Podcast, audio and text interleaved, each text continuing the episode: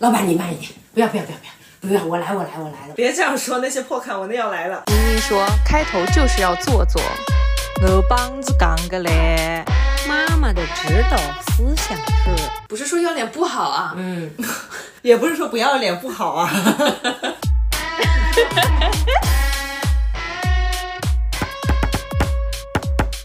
大家好，这里是宁宁开门。大家好，欢迎收听本期的宁宁开门，我是西西。我是宁宁，我是凯子，今天我们还有一位特邀嘉宾三岁同学来跟大家打个招呼吧。 Hello，大家好，我是三岁。开心也是一天，不开心也是一天，希望大家开开心心每一天。我怎么作为一个嘉宾还要过来说我说们我的 slogan，这是第一个说我们 slogan 的嘉宾，嗯，每隔一年来做客一次的嘉宾，他这一次返场了，这一次我们是线下录制，上一次我们是在线上录制的。嗯，然后他们跟我说，在线上录制，如果不是在一个空间，会比较容易抢话，所以说话之前都要举手。怎么突然提这茬呀？然后他真的举手 了，发现他们都不举手。然后我就从来没有抢到过这个话筒。 也没有人停下来等他。对，然后今天我参与了一下这个线下录制，嗯感受一下 你们的这个氛围。嗯，努力插进来多一些的话，好好啊啊吗？好，我我加油。刚刚开播前他就已经在暗暗的说，我倒要看看你们线下是怎么录的。 然后我说，你以为这样就能插进来话了吗？线线下路也是丑成一团，最后需要一个人说好了，好了，好了。 刚刚那句重说， 一定要有一个人跳出来说重说重说。哎嗯这段我们剪了吧，然后后来也没剪 掉。哦，有的你是你西为西什么特意你留为下什么来要说出我这个剪辑的人的小心思啊？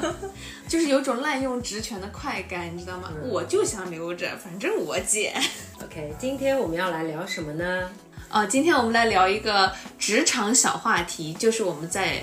呃职场中碰到的那些令人感到钦佩以及尊敬的特殊能力者，谈不上尊敬吧，就是。听着就已经开就始是阴阳了。 我可是挺，我可是太尊敬他了。 但有一些确实是我觉得我并不具备的能力，比如说，比如说我就非常佩服做一项工作，在每一个节点都会实时向自己的领导去汇报。我说的这个是比较正面的，很有可能他只是做一件很小的事情，但是中间鸡零狗碎的每个步骤他都要去汇报一下。这样子得到的好处就是，我虽然哼哧哼哧埋头干了很久，但是领导并不知道我在做什么，甚至会有的时候过来问我：“西西，你最近都在做什么工作？你最近工作饱和吗？”另外一个人，我明知道他做的事情非常的简单，以及非常的单线条，但因为他一直有在跟领导反馈啊，我做到这个步骤了，然后我碰到了这个问题，我怎么解决了？领导就一直觉得说，OK，我是知道他在做些什么的，并且他好像是工作挺多的样子，因为他每次都过来跟我汇报一下，因为领导要管的事情比较多，他也希望有人一直跟他反馈他交代下去的事情进行到哪个步骤了。这个是我觉得我可以改进的部分，但是我我现阶段是有点做不到的。这个是不是跟那种下载软件，它要给你一个进度条的原理是一样的？哦，是的，因为那个进度条也不一定真的是那个下载软件的进度条，但是真的啊但是它给了你一个希望，就是你好像它 还告诉你现在是以多少速度在下载，那个有可能是真的，但是那个进度条是假的。真的假的？你没有碰到过那种的漏到百分之九十九了，然后他说啊、我有点 bug 了， 我进行不下去了。哦哦，原来是这个原因。你想想看，卡在百分之九十九，你是不是觉得他已经很努力了？然我后觉得快完成了呀，你觉得他努力了，他只是最后功亏一篑了，他也没有办 法，你不会怪他。哎，这个就真的很让人安心，让我知道你是在为我下载的。如果说一个下载软件，它从来不告诉我它已经下到哪了，反正它下好了，它会告诉我叮。我下好了，哎，那我这样我也很不爽，因为我不知道你根本什么时候会帮我下载好这个东西。我就是那个令你很不爽的下载软件。哎，我现在突然能够共情老板或者说领导了。所以我说这个是我可以改进的地方。要怎样的工作是需要这种进度条式的汇报的呢？是但是你也不会一直盯着那个进度条，你会去看一眼啊、哦现在已经三十了啊、现在已经五十了。但你随他随时会告诉你他现在到哪一步了。我共情不了，可能这个话题我多听听吧，因为我共情不了这两端的人，我既共情不了做进度调试汇报的员工，我也共情不了我需要这个进度条反馈的老 板。我想说一下，因为我现在的工作性质，我是在体制内。嗯，请示报告制度是一个明文规定的制度，做什么事情我都要请示报告，就是我发出去的任何一个文，然后我写的任何一盘，我都是要请示报告。就是大到对外发布的一些东西，小到我给别的部门发的一些沟通函或者是通知书，我都要跟领导请示报告。然后或者是有些项目，可能这个项目真的很长，其实领导他只在乎结果，但是如果你从头到尾一直都不跟他汇报，他会觉得你什么东西都没有在做，他会觉得我心里非常没错，非常没谱，我就甚至是我觉不得知道你到底在干嘛。甚至觉得你工作不力。对，就是哪怕你跟他汇报一下你现在遇到的一些困难，他都知道哦，你确实有在推进这件事情。哦，我听的过程当中，我突然间意识到，可能确实有行业或者说说那个职业的区别，工就种工种的区别。我觉得其实你也是可以共情的，比方说你下面有一个销售在资一个单子，嗯，他就是一门劲的资，然后呢资到资废掉了，他就让这个事情过去了。最后你去问他说，哎，你今天上午资的那个单子结怎么样了？然后他说，哦，那个人没有下单。你其实不知道中间他做错了什么东西。如果说他中间可以停下来告诉你。说，哎，他提出了一个怎样的问题？我们这边有什么更好的解决方案吗？有可能你在中间是可以做一些什么，让这个结果变得更好的。如果说你意识到了这一点，你火不火？他最后就直接把这个单子浪费了，你会容许这样的事情发生吗？不是叫我容不容许，因为我发们这生就种发生了。 只能让我下面的员工肯定会有这种事情发生，因为我们没有办法实时，我们那边是及时咨询，然后他不可能一边在跟别人沟通的过程当中，一边在给我发消息，呃，然后呢，我也没有办法实时的看着监控。啊、是可以，但是我不是这一类人，你为什么就不肯承认你是对每个单子需要有把控这件事情的 呢？我需要，但是真的需要不到这么细节，因为如果是这样子的话，你真的没有办法干了。你一个月每一家中心可能要有八十到一百个到访的时候，你怎么可能去盯每一个，然后使得每一个销售？ 我其实就是举一个例子，你的工作性质可能对没办法。在当时对就得到这个对对反馈，但如果是一个它可以拉长时间，并且可以给你反馈多次的话，你会不会啊那更希望他这么做？那肯定是更希望的。我对啊我理解西西她说这个点，就比如说是在一个这样子需要请示汇报的一个嗯工作环机制境里下面，嗯有些人呢，他这个请示汇报的这个频率以及事情的大小，就非常的让你非常的 哇牛逼，就是这种感觉。对，嗯就像我有的同事，就是我们是在做同样类型的一个项目，那我可能就是这件事情有进展的时候，我会去跟领导说一嗯下，哎，我最近这个事情怎么样了？我觉得我这样已经很到位了。但是有些同事呢，他就会说，哎，我刚刚去开了个会，我刚刚去跟哪个部门访谈了一下，我现在马上去跟领导对讲一对下对我刚才那个访谈的结果，就是哪怕可能也没有任何的输出，但是他一定要说一下，然后领导就会觉得，哦，你今天又去访谈了，你今天又去干嘛干嘛了，就觉得哇，你真的。好像一直都在工作，我一开始觉得哇牛逼，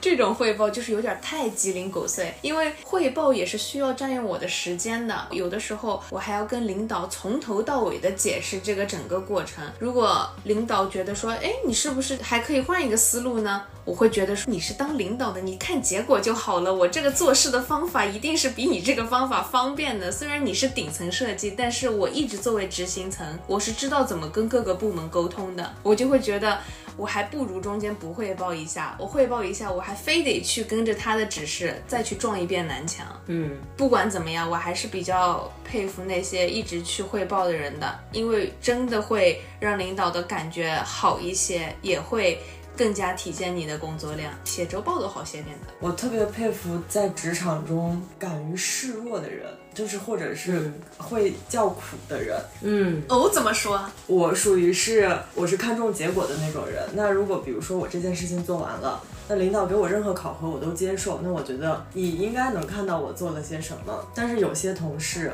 他如果今年的考核不是优或者是良，他会去领导办公室哭，嗯，然后他就真的能要到他想要的东西。掉眼泪啊！对，要到他想要的什么呢？考核啊，哦，就是下一期的考核，还是说对上一期考核的评估？呃，就是一般在考核之前，可能领导就已经放出来一些风声，就是嗯谁，因为这个是有指标的嘛，嗯就是比对如说对对对一个部门有百分之几的优，然后百分之几的良，那他可能一开始就跟大家说好了，就是哎，今年我会给你一个什么。那那有些人就觉得，你既然已经定了这件事儿，那我就接受这个结果。我也是今年才知道，真的有同事会去领导办公室哭，然后这个结果就会真的改变。那我想问一下，这个领导对这个同事的看法会改变吗？所以这是我很佩服的事情啊！我不知道人家到底是怎么用什么样的话术以及怎么样的手段跟领导讲的，但是最后的结果我也要养就家变成了我需要这个，哎，差二百。所以它的结果就很好啊，年终奖也会差很多。我的天，我觉得在这一类人里面，想回答刚刚西西那个问题，我觉得他不一定 care 领导对他的看法，因为他要的只是那个 A。对，也就打个比方说，你现在领导说呀，这个人怎么这样，但是最后他还是在那个上面改了那个等地，对，那就要到啦。可是如果你要一个 A 的话，势必另外一个 A 会变成 B 哎。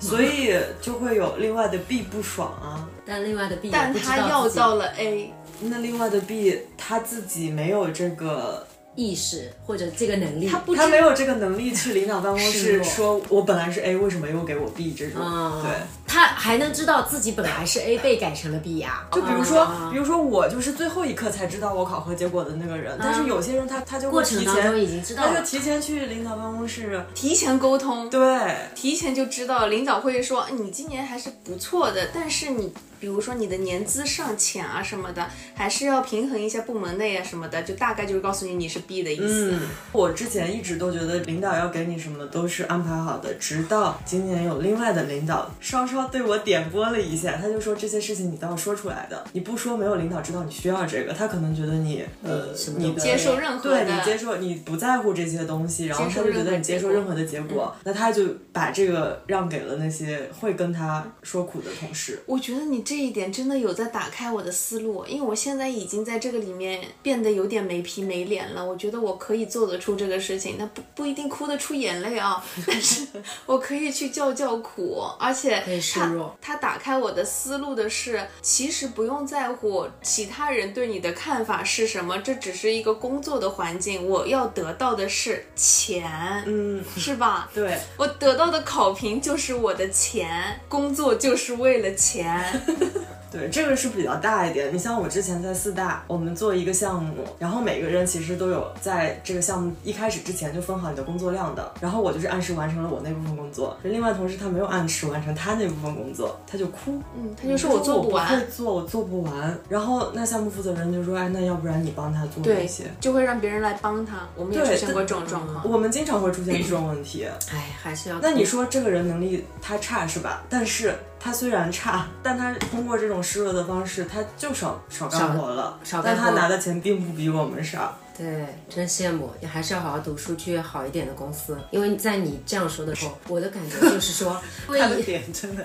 真的，因为我会觉得说，哦，我不会，我做不完，在我们那里就会说，好的，那么你别干这份工作。你们好市场化，可能销售的这个体系就是这样子的，因为在我们那边不存在第一年度的考核，比如说年初定好了之后，你的指标就是固定的。如果说你没有完成指标，你的奖金这些东西不通过打 A 等地、B 等地来决定你拿多少钱，就是你没完成的，你完成百分之八十拿多少钱，那都是有定好了的。如果你完成了百分之八十，你想去通过哭让领导、让校长、让呃哎老板给宁你宁百分之一百的钱，宁不行宁，。你没试过，你不知道。但是我就是接下来我要说的，就是为什么我会问能哭到是当年次的还是次年次那的？当然是当年啊次的，因为所以我说当年次的这种在我们的体系里是完全不存存在的，但是我们的体系里出现过，你可以去哭四年次四 年的，少给你定点标。为未来而哭。嗯哎，就是今年哦，觉得呃，对吧？又没有拿到钱，又没有在怎么这个样？预期管理做的也太早了，因为一般情况之下，每年的指标都会有百分之十到百分之二十的增长的涨幅啊，嗯对，因为你的学员基数在增长，那所以你只能为次年去哭去哭，就是你少给你加一点，或者说甚至不加反减。我的职业经历当中是确实碰到过一个类似这样的人的，他真的能去呃那个城市经理那边，或者甚至投资人那边要到更少的指标。指标当然，城市的指标如果不能动的话，那就会分摊到其他中心。嗯如果你在一个比较大的机构的话，所以人家还是得到得了，到了这个服务。对对，他不哭，他不是用哭的，但是他就是去示弱。你们这个中心，我们这个中心的这个周边环境啊、不如其他中心啊。我们那边的消费人群都是什么新市民新城，然后我们这个 mall 就是我们所在的这个位置的体量也不够，量也不够，质量也不好，以至于我真的背不了那么多的表。然后呢，我的人员配置什么的，甚至于真的能做到说，哎，我们也不擅长就是管人啊，我们那边的人都很佛系的，不像哪哪哪中心，他们都是特别的激进。我们曾经也帮着分摊了很多。你要想全年他那边少一百万，可能对他的感觉就已经很大了，但是一百万再分摊给其他三家啊，每家加个三十五十的也没感觉。嗯但是对于我们来说就但是是是在你们本来就已经涨很高的啊，再对呀、啊，对呀、啊。呃三十，那怎么涨呢？如果就是已经到极限了，我不可能我每年没都有在涨极限啊。我们行业定标没有极限，就是喊的，就跟银行喊存款的那那个就是永远都在增长，那就是你把不得要上费线用提高，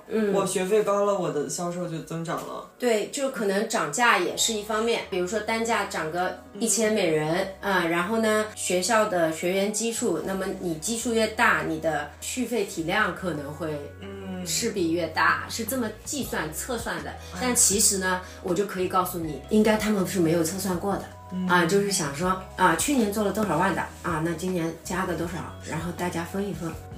大家分一分？ 对，大家分一分，领一领，这种这一点我从来都做不到，因为我我总觉得我脸比钱重 要。哎，你总结的很对，我总觉得我不应该在职场里面示弱，示弱就是在职场里面输了，就那种感觉。对你没在职场里面输，只是在自己的人设里面输了。哦， 就是我们都是这种人，只要你不嗯要皮、不要脸，你就可以换来你想要的。嗯，嗯，就跟你刚刚总结就的，看你想要的是什么。但是就算我也想要他要的这些东西，我做也不不出会来这样。就像刚刚西西在总结啊，你给我打开了一个什么的，我当时就是我坐的这个位置，在他对面我就看好了他。其实我的内心 OS 是，你做不到你总结了也没有什么用，我就要那个钱，上班就是来挣钱的。然后他回到那个空间了之后，我要钱，我要钱，但是我更要 脸，为了这二百请问多多少多少钱你们愿意哭一哭 啊？三千万。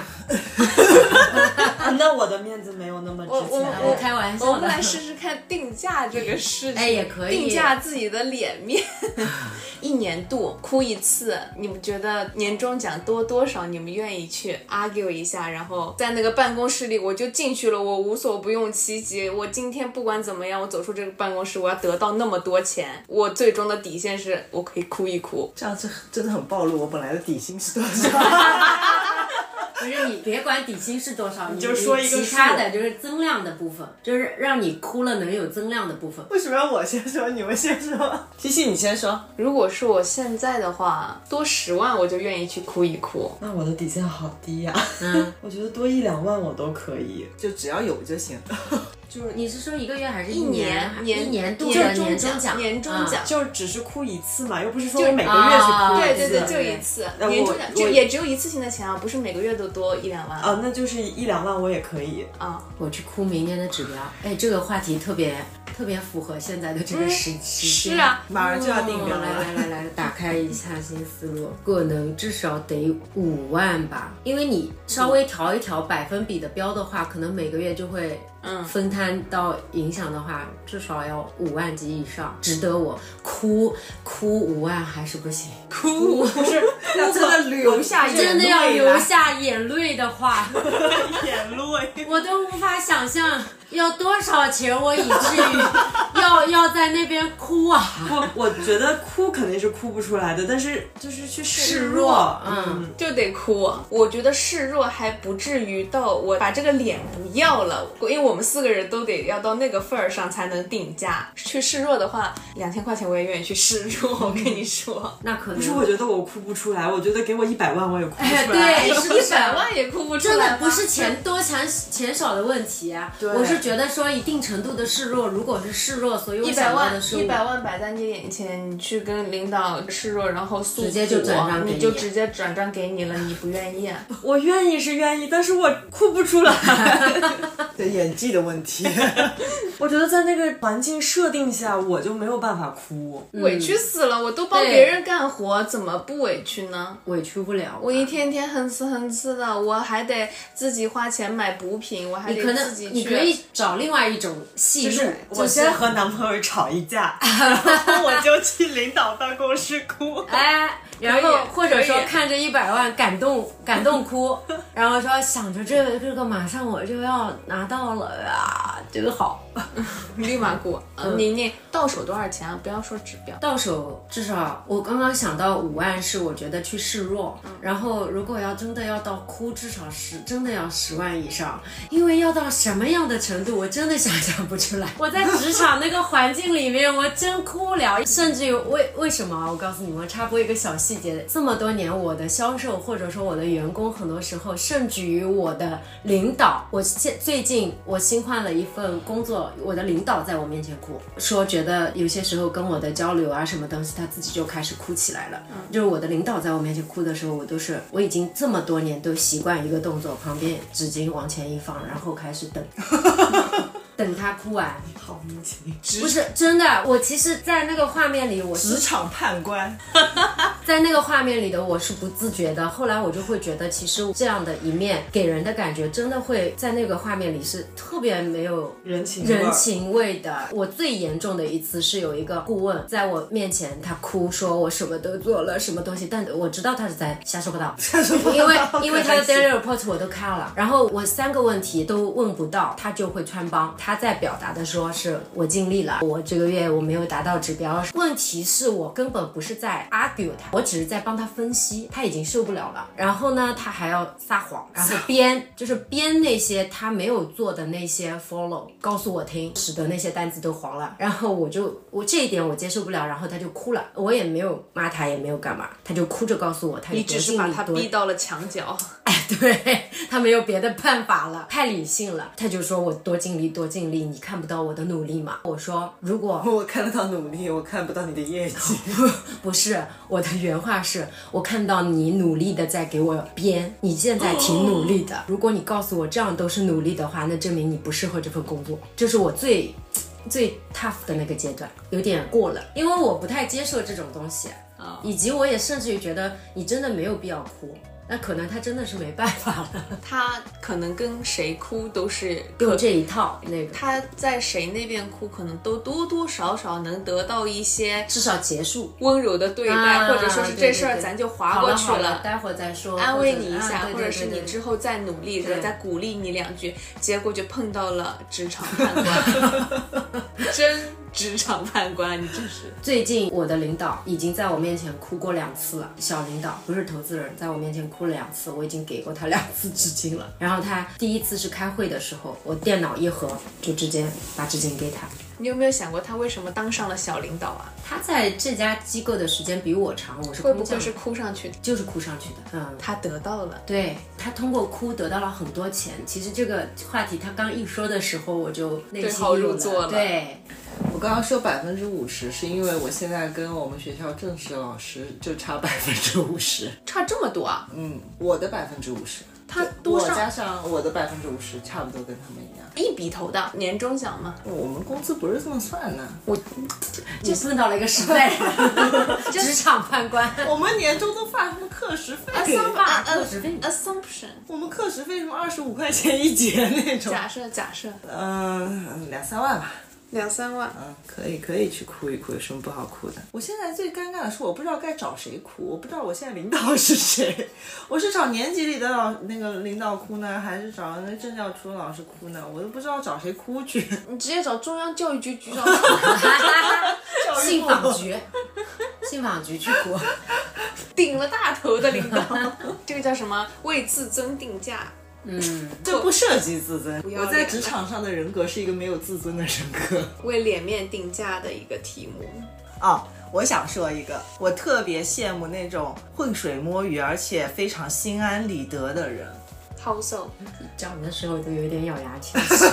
特别羡慕。特别的哎羡慕。怎么说呢？之前在做班主任的时候，我脑海里面是有一个班主任的画像的。你刑侦人员啊 还画像，你要做到这样、这样、这样、这样，你才算是一个称职的，还不算是一个优秀的班主任，嗯只是一个称职的班主任。但是我发现有很多人，他们就是非常表面的在做一些事务性的工作，但是其实很多时候非常的流于表面，嗯，对，因为做老师这件事情就很看你良心嘛。对啊学生的成绩只能代表你的工作结果的非常小的一部分。对，那你其他做的事情，就我说一个非常离谱的事情啊，就是因为我们学校是一个寄宿制的学校，然后我们早晨会非常的早，早晨以前我早早读的话是要六点一刻就要到校，然后学生是早读，他们读十五分钟就要出去跑步，跑完步回来呢吃个早饭，七点十分开始早读，然后到八点。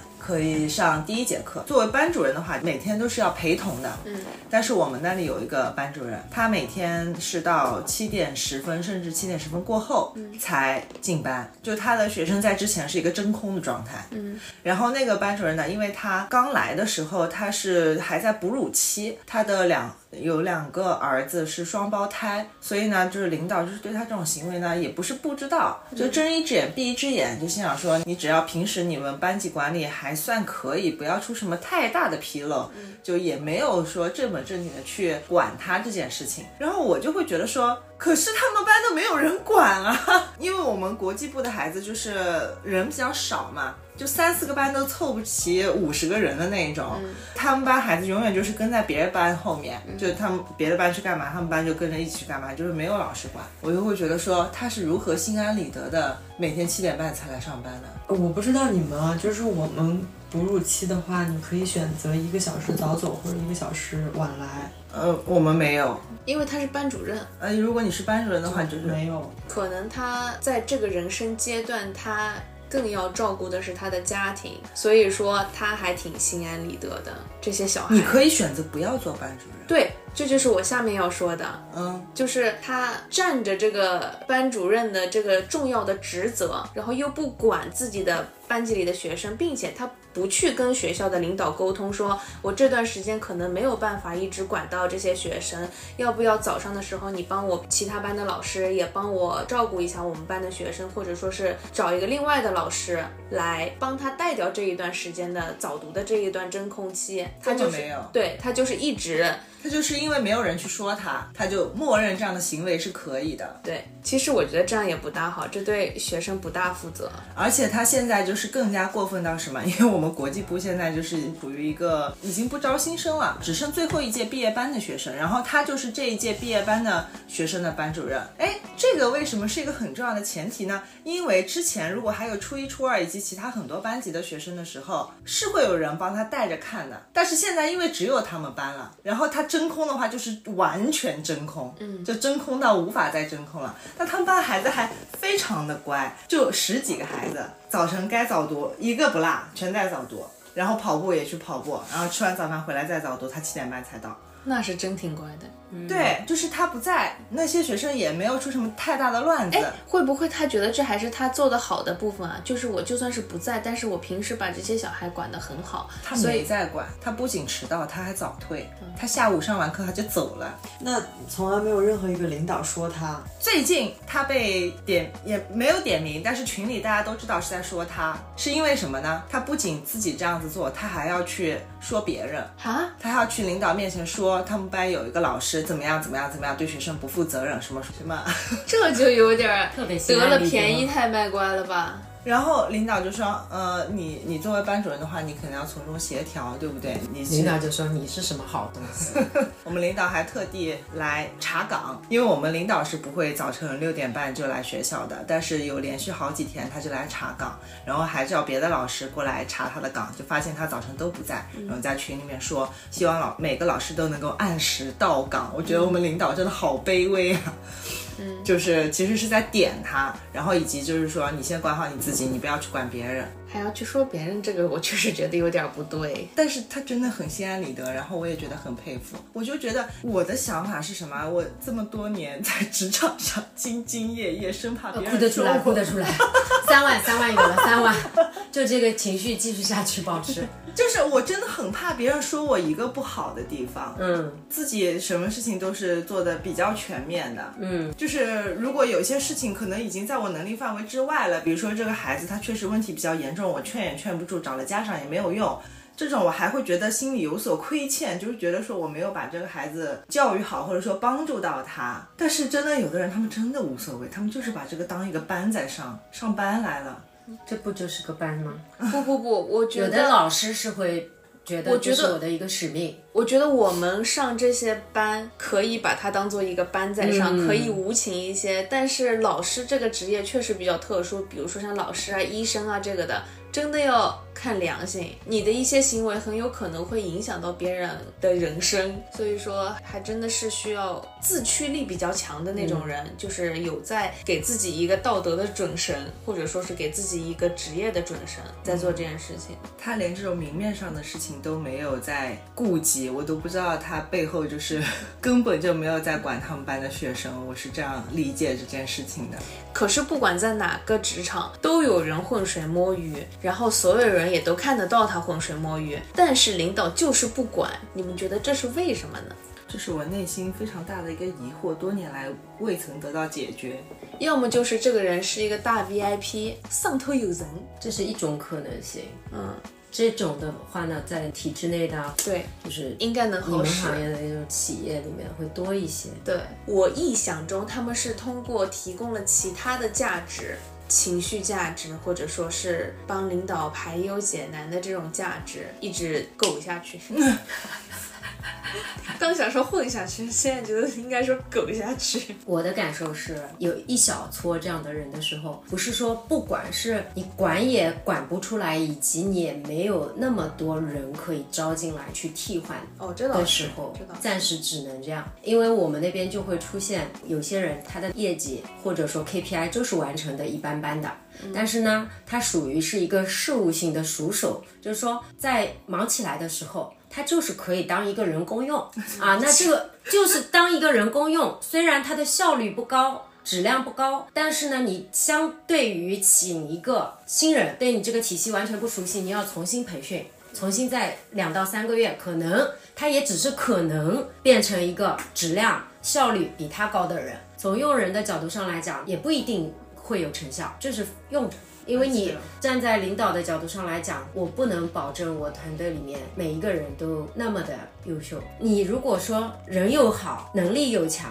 你的团队里都是这样的人，你要何等的幸运，这是没有可能的，很难的。不是何等的幸运，而是你的团队不不可能出现这样的状况，嗯，而且也不应该出现这样的状嗯况，因为一个团队里如果都是能力很强，那性格也会比较强强势嗯一些的人的话，这个团队也无法一直运行下去对，，他需要一些人是埋头干活的他 对需要一些人是。激流勇进的，嗯嗯对吧？它也需要一些调节气氛的，是一个生态系统。啊对对对任何一个公司就是这样子的。对，全是孬包的话，你这个团队也就是烂透了；全是那种强者的话，你也留不住这样的团队。对，我们的意思是，前提是那些浑水摸鱼的人，他也不是一点活儿不干。一定它是总在一些特殊的时候有一些别的用处。对，就比如说，我有一个同事，他可能平时的工作能力很差，经常出一些差错，但是领导从来都不会怪罪于他，因为他长得很好看。我看到他，我作为一个女生，我都觉得他好看，赏心悦目。我真的没有办法凶他，或那者那个是特殊的用处 显得有点不能播了，什么特殊的用处？就是摆在办公，想多了。就是嗯摆在办公室里面 看，然后看到他那张脸，你就无法对他生气。啊，对，再比如说有一些外部的单位来我们公司，然后你可能会有一些接待的嗯找他接工待作，嗯那领导就会带着他去。那他那样的时候会有差错吗？各种喊错人家客户的名字，那然后哎，那个黄的。 怎么说呢？我听完你这个，我突然觉得非常的理解你们领导。 换我放这么一个好看的人在办公室，我也愿意。对啊，你说哪个领导不喜欢自己周围有一些靓漂亮男小俊女的？漂亮小姑娘为真呢。哎，我我我也不能当皇 帝，得是个昏君呢。这三宫六院的，可不得装满了。这房子空置率太高了。 还有一类人，我是非常非常佩服的，就是随时随地可以拍得出领导马屁的那种人。这个话呢，乍听可能有点酸，但是当时在那个情景之下，我心中只有崇敬，就是有一种说，啊要是我把领导哄得这么开心，这个人是我该多好呀。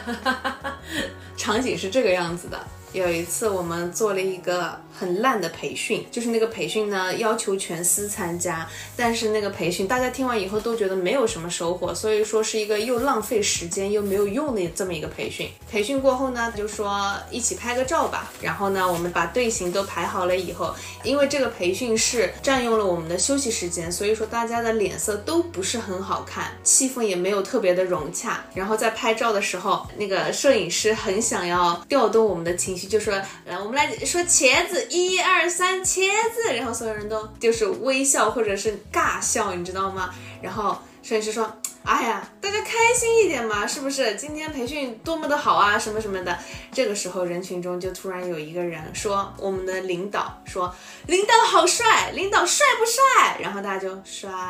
然后当时就拍到了一张还不错的照片。当我拍完这张照片的时候，我本来觉得没什么，但是看到照片的那一刻，我们领导的脸已经笑的。那个嘴角都要咧到耳朵根上面去了，我就觉得说，我做再多活也也没有办法让领导这一刻如此满意。 突然的冷场，大家觉得说没必要，不是，我觉得突然间的冷场是因为我们都做不到，你们做得到吗？我觉得我们在座的，但凡我们在座的有这样的人，我们做不到一起了就。但是我一开始在你说你羡慕拍马屁的人的时候，我没想到你是讲讲了一个这样子的例子。我觉得这个就是对于一个 I 人，就是完全不可能做到的事情。我说了一个登峰造极的拍马屁，哎这就是呃我我羡慕的那种拍马屁就是润物细无声，就是它出现在任何时候。哎你那个情商更高，你那个对人的要求太高了，就是你的反应能力也要非常强，嗯就是对我经常我都接不上话，对我觉得我站在那个电梯间，我尴尬到不行，嗯，然后我就有同事就是能和领导对答如流，嗯对然后每一句话都让你觉得非常舒服，对，我也这种碰就让上，我特别的佩服。我也碰上过这种，你跟他聊天聊十分钟、二十分钟，他就可以从你的身上找出点来夸你，嗯并且让你夸的非常的舒服，你听了以后就觉得说，哎呀，也还好啦， 但是就是那种让你夸的不会觉得说，哎呀，好尬，快对，也不会觉得很刻意。对，快点结束这段对话吧。这个人就是满嘴跑火车，没有一句正经话那种感觉，只会让人觉得说啊，他有看到我的闪光点。就这些人真的就是很厉害，但是这对拍马屁者的要求实在是太高了。我这个例子就叫勇于拍马屁， 可能我每次想要拍马屁的时候，那个话到嘴边都是 呃，嗯呃，感觉突说然不出个整句子来。我觉得你还是掂量掂量，你说出来的话，有可能领导要哎呃哎呃一会儿。我觉得我平时尖酸刻薄，或者说除了尖酸刻薄，有没有好一点的话来形容我？或者说比较喜欢搞讽笑刺别人，啊 用讽刺的方法来搞笑，嗯， 让我拍不出那个马屁。哎，你说他们这种拍马屁的人，他们就是非常真心实意的想要为领导提供情绪价值吗？不是，我可以讲一个最近现场观摩了一场非常短却很有力的马屁，就是我刚刚问完这个问题，我为自己的愚蠢感到无语。 你说吧，他们真的是想要给大家提供情绪价值吗？当然不是，是为了自己啊。那马屁也高太高尚了吧？那天我们大老板来开了个全司的会议啊、为了激励一下大家年底的这个冲劲嘛，我和我们城市的一个教学的负责人，我们结束了之后是一起去买咖啡的。等到我们买好出来的时候呢，正好老板走进来了啊。当时他说时迟那时快，我在那个画面里，我完全可以认为我就是个 i 人，就是说时迟那时快，他没有任何的间奏，没有任何的铺垫，老板。立刻马上就那个声音啊，从声音到状态到那个人的这个身体语言。老板，你要喝咖啡吗？啊，是一个女生，而且老板喝咖啡吗？好，我请你。然后老板啊不啊不，让老板就啊吧啊吧，老板一个字都没说说得出来。然后他上手了，老板你慢一点，不要不要不要不要不要，我来我来我来我来，就是直接两个手箍住箍了住老板的箍住老板的那个臂膀，就是挡在前面，挡在柜台前面，真的。别这样说，那些破卡文的要来了。 挡在那个柜台前面，我来，我来，我来，我来，我来，我来，我 来，就这样，真的。然后我在旁边像一尊石像，就石化住了。然后我是他就谁开我始在哪，对我是谁，我在哪。然后他啊不，我来，我来，转身立刻马上，老板你喝什么？可快了，老板阿爸阿爸就直接爆出来了。嗯啊，然后他就买了，滴扫码。等到人家去做咖啡了嘛，他开始，老 板，我今天听你开会，哇，你的逻辑怎么那么强啊？老板，阿爸阿 爸，嘿嘿，那个嘴角真的立刻马上，真的，我们老板是个男男的嘛，然后立刻马上就是那个由心的发出那种，甚至于都端起来了啊。有些事情嘛，其实没有那么复杂，就哎，那老板立刻马上就接受了嘛，欣然接受了嘛。事情就是没有那么复杂，所以你们也不要把事情想复杂啊，没关系的，就这么干。然后说真的，我受益匪浅。然后说真的厉害，我就没我我不知道为什么，我最缺的就是你这种逻辑性。宁宁在那个画面里，全程一个阿巴都没说出来，真的就是被定在原地，然后封印，就看着这一场戏，一分钟不到，就这几个回合。后来说时迟那时快，他见好就收。嗯那老板，你在这里等一会儿啊，然后那么我们先上去了。我们还有点事情，然后就走了，我就也被带走了，就这种感觉，我也被带走了。然后他出门了以后回答你这个问题，接着他到我这边，立刻马上拉着我的手说：“宁宁，你不要怪我，我要生存的。”他说：“你不要看不起我啊。”真的啊，对他直接跟我说的，他对我还是有点了解的，他很直白的跟我说：“你不要怪我啊，你很惊讶吧？你是不是觉得我不像平时？然后我要生存，他好我聪明、啊，这是我的生存之道。你不要看不起我啊！我我又被封印，阿爸阿爸，一个字说不出来了啊！不会的，不会的。我太，我要向你学习。对对对对，然后我全程我我一路的那种震惊和毛孔的打开，嗯，一直到走回中心都没有。我当时如果他要这么跟我说的，我说不不不，不会的，我要向你学习。 现在回忆，我可能路上是说了一句，其实这也是我缺的东西之类的这种话，而且确实我的内心萌生出了，因为太突然了，太精准以及太到位了。以至于我真的萌生出了一些些的钦佩，我现场观摩了呀，那种冲击力太大了，这不是道听途说，你懂我意思吗？而且就在身边，就在你的一米之外发生了一这个事情，其实你给我们演了一遍，我们也挺震撼的，是？吧？我们都不用亲临现场，而且出来他直接对我说的那一段，我觉得也很对，就是他那个对，又同时把自己的那个形象塑造在那里了。嗯，而且他以后不管再说出怎么样的话，你都不能对他有任何的偏见。嗯，你有偏见，那就是你不让他生存，哎，是的对吧？嗯，把你的把你的话堵的那个死啊！啊，对吧？对的，超厉害的。我听完整场就是觉得我们四个人都太要脸了，不是说要脸不好啊，嗯，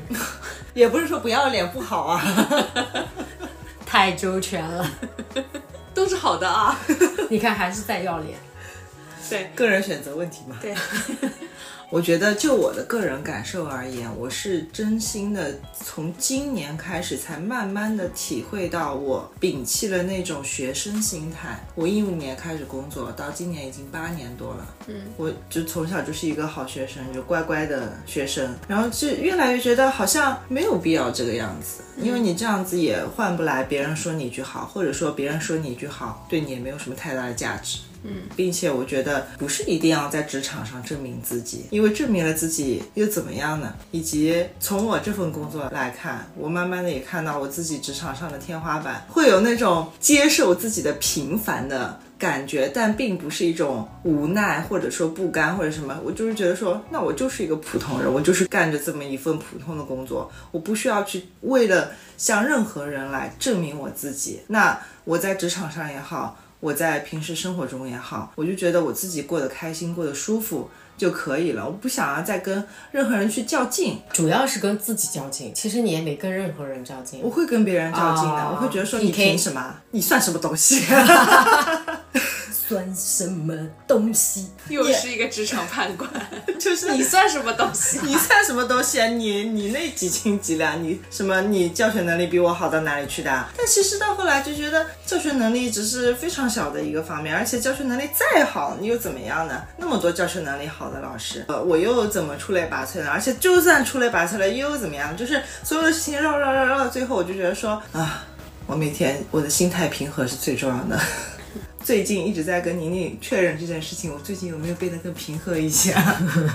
然后从宁宁那里得到的是肯定的答案，那我觉得就很好。我觉得我的心理健康比较重要一些，嗯，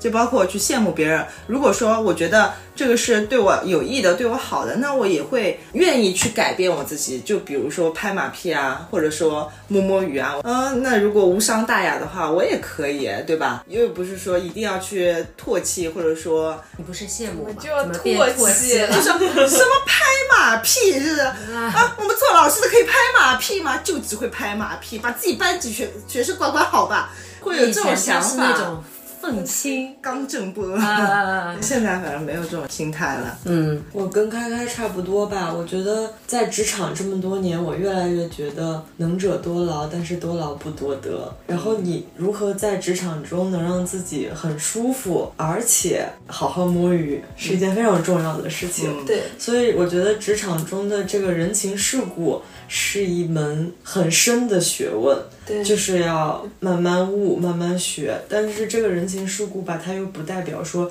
你要做一个很心机的人，这样同时也会觉得你这个人不真诚。所以这个还是得要在以后的职场道路中摸慢慢摸索。我非常同意，就是开开刚刚说摒弃学生思维，我的落点可能跟你不大一样。我觉得摒弃学生思维是你在学生时期，你只要学习成绩好，你就无敌。嗯，因为你最终是以考试来定胜负的，是以我升到了哪个更好的学校来看英雄的。但是在职场中不是这个样子的，你不光是要为自己负责，你也是为自己的身心愉悦在负责，你就也现在评价更多元了。对评价更多元了，并不是说我我是一个性格很强烈的人，但是我就是学习成绩好。你在学生时期，你还是可以在学校里面横着走的，而且老师就是会喜欢你，因为你拉动全班的平均分，对吧？但是你在职场里面的话，就像刚刚开开说的，你的评价维度是很多元的，而且你要让自己满意，也想让周围的这个环境是你待着舒适的一个环境，